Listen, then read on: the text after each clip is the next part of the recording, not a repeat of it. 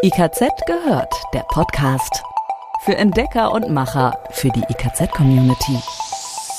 Neueste Infos aus der Branche, Tipps für alles rund um Haustechnik, Fachplanung, Energie, Klima und mehr. IKZ, schon gehört? Hallo zusammen und herzlich willkommen zu dieser Folge von IKZ gehört. Hier ist die ganz neue Ausgabe, wie immer mit Dirk und Andrea aus dem IKZ Podcast Team. Hallo zusammen und viel Spaß beim Hören, denn wir versorgen Sie regelmäßig mit den wichtigsten Infos rund um Haustechnik, Energie, Klima Fachplanung und mehr. Alle Links und Quellen, über die wir hier im Podcast sprechen, finden Sie wie immer zum in Ruhe nachlesen, entweder auf unserer Homepage, in den Shownotes, also in einem Text in den Podcast, Beschreibungen und natürlich in unseren Fachmagazinen. Und das hier sind unsere Schlagzeilen heute kurz und kompakt. Wir kümmern uns um die Irrtümer beim Einsatz von Batteriespeichern und klären auf. Gepflegte öffentliche Sanitärräume sind Aushängeschilder für ihre Betreiber. Den Grundstein dafür legen Sanitärfachleute mit ihrer Planung. Die Gestaltung des Raumes und die Auswahl der Produkte muss dafür hygienische, ästhetische und funktionale Anforderungen erfüllen, sowie eine zuverlässige Betriebssicherheit im Alltag gewährleisten. Welche Aspekte es dabei zu beachten gilt, darüber berichten wir in dieser Folge von IKZ gehört. Irrtümer beim Einsatz von Batteriespeichern. Photovoltaik boomt. Den eigenen Strom vom Dach realisieren immer mehr Bundesbürger.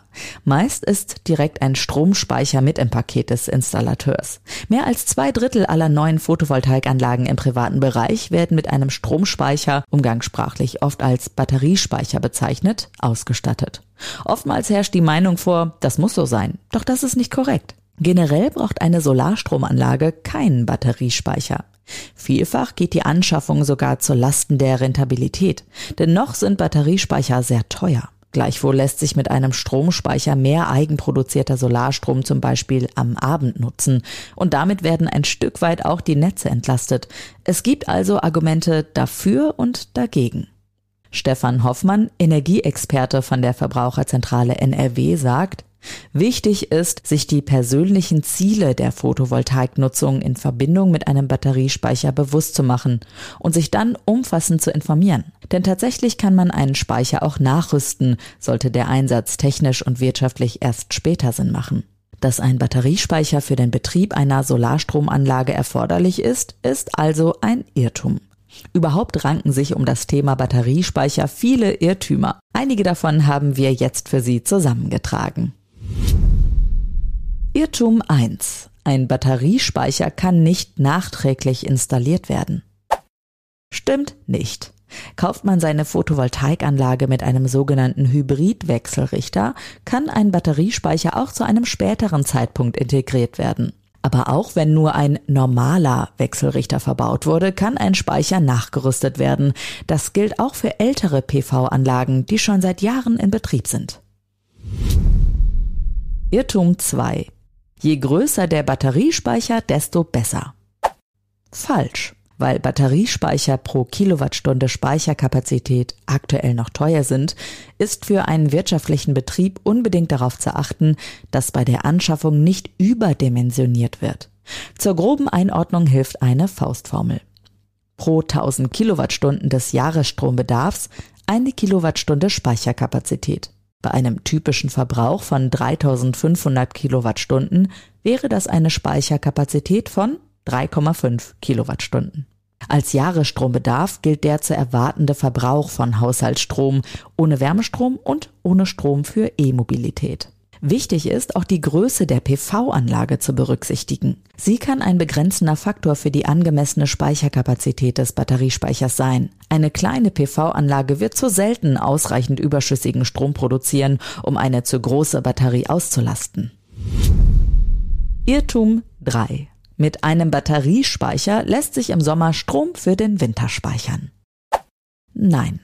Aktuell erhältliche Batteriespeicher sind sogenannte Tageszeitspeicher, keine Jahreszeitspeicher. Sie dienen hauptsächlich dazu, einen tagsüber erzeugten Stromüberschuss am Abend, in der Nacht und am nächsten Morgen nutzbar zu machen, bis die Solarstromproduktion von neuem beginnt. Irrtum 4. Mit dem Einsatz eines Batteriespeichers lässt sich immer Geld sparen. Nicht unbedingt, denn die Anschaffungskosten für Batteriespeicher sind recht hoch. Geld lässt sich nur dann mit einem Speicher sparen, wenn der summierte Preisvorteil gegenüber dem Verkauf, also die Netzeinspeisung des überschüssigen Solarstroms über die geschätzte Lebensdauer höher ist als die Anschaffungskosten der Batterie. Kurz, die Ersparnis muss höher sein als der Kaufpreis. Für eine entsprechende Berechnung sollte der Strombedarf, der selbstproduzierte Sonnenstrom, der Strompreis inklusive möglicher Strompreissteigerung und die zu erwartende Lebensdauer des Speichers zugrunde gelegt werden. Auch hier hilft eine Faustformel. Wenn der Strompreis mehr als 45 Cent pro Kilowattstunde beträgt, rechnet sich ein Speicher in aller Regel. Irrtum 5. Mit einem Batteriespeicher hat man immer Strom und ist unabhängig vom Stromnetz. Nein. Auch mit einem Speichersystem ist eine Photovoltaikanlage auf die technische Anbindung an das öffentliche Netz angewiesen. Bei Stromausfall liefert eine einfache PV-Anlage keinen Strom und aus dem Speicher kann ebenfalls keine Energie fließen. Um bei einem Ausfall trotzdem Strom zu haben, muss die Anlage notstromfähig sein. Diese Systeme kosten in der Anschaffung von 500 bis zu 2000 Euro. Wichtig für Käufer einer Solarstromanlage ist, die Ausfallsicherheit von Anfang an, also schon in der Angebotsphase einzuplanen, da nicht jeder Wechselrichter notstromfähig ist. Öffentliche Sanitärräume planen. Vor einer Planung eines öffentlichen Sanitärraumes steht zunächst die Analyse der zu erwartenden Besucherzahlen sowie die Art des Nutzens. So ist in Fußballstadien oder Bahnhöfen mit höheren Spitzenfrequenzen und einem stärkeren Vandalismusrisiko zu rechnen als in Museen, Theatern oder Kliniken. Schauen wir auf weitere Details, die für Planer und Installateure öffentlicher Sanitärräume relevant sind. Für quasi ausnahmslos alle öffentlichen Sanitärräume gilt, Sauberkeit kann zu einem achtsamen Verhalten der Nutzer beitragen. Glatte Sanitärgegenstände ohne Ecken und Kanten sowie mit nahezu porenfreien Oberflächen, Stichwort Spezialglasuren, lassen sich leichter sauber halten. Gleiches gilt für WC- und Urinalkeramiken ohne Spülrand und mit geschlossener Außenkontur.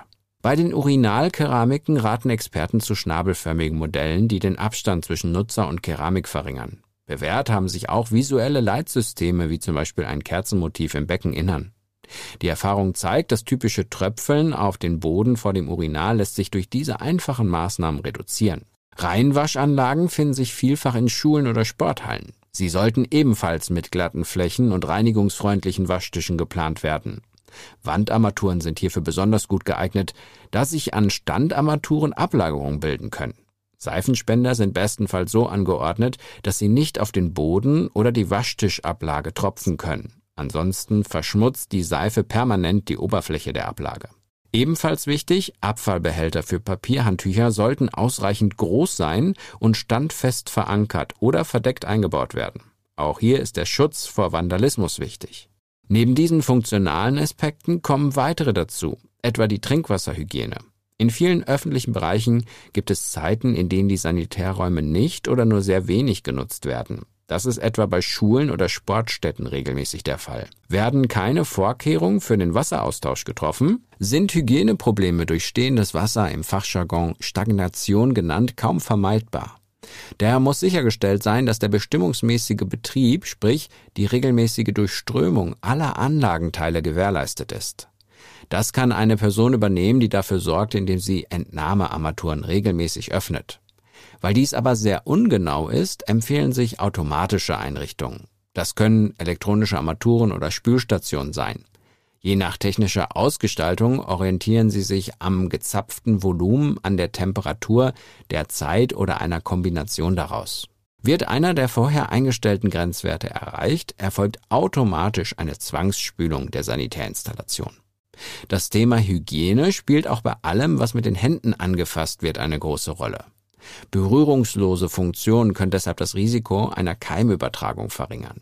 Das beginnt bereits beim Betreten des Raumes mit automatisch öffnenden Türen und setzt sich an den WCs und Urinalen mit automatisch auslösenden Armaturen fort. An den Waschtischanlagen lassen sich die Handkontakte nahezu vollständig vermeiden, etwa mit berührungslosen Seifenspendern, Infrarotarmaturen und Handtrocknern. Unser Fazit? Bereits bei der Planung entscheidet sich, wie hygienisch, betriebssicher und wirtschaftlich öffentliche Sanitärräume in späterem Betrieb sein werden. Eine wichtige Leitlinie ist die VDI 3818. Sie gibt umfassende Hinweise zur Planung und der hygienegerechten Ausstattung. Weitere Hinweise gibt die VDI-Richtlinie 6000 mit dem Titel Öffentliche Sanitärräume. Dort in drei Blättern zu Arbeitsstätten, Versammlungsstätten und halböffentlicher und öffentlicher Bereich. Für heute war es das erst einmal mit den Neuigkeiten aus dem IKZ gehört Podcast-Team. Bleiben Sie uns treu, wir halten Sie auch weiterhin auf dem Laufenden.